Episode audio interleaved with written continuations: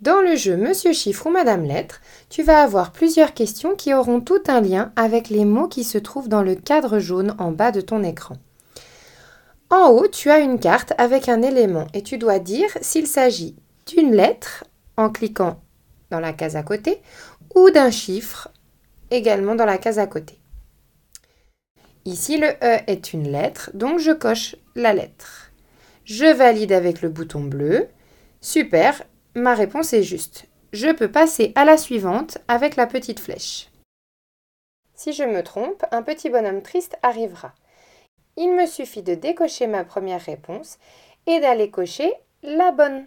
Je peux ensuite aller appuyer sur Valider en bas de mon écran à droite. Ensuite, je peux passer à l'exercice suivant.